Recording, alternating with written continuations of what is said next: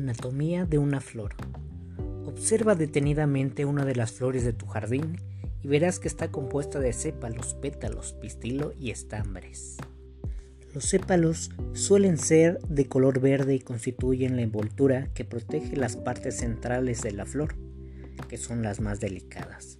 Los pétalos son la parte coloreada de la flor, rodean los órganos reproductores, que son el pistilo y los estambres. El pistilo es el órgano femenino. A su debido tiempo recibirá el polen y se desarrollará para engendrar las semillas y los frutos. Se divide en tres partes, el estigma, el estilo y el ovario. Los estambres producen el polen. Los estambres producen el polen, que es el origen de las células de reproducción masculinas. Constan de la, antera, centros de reproducción del polen, y del filamento, que es un tallo que soporta la antera a la altura deseada.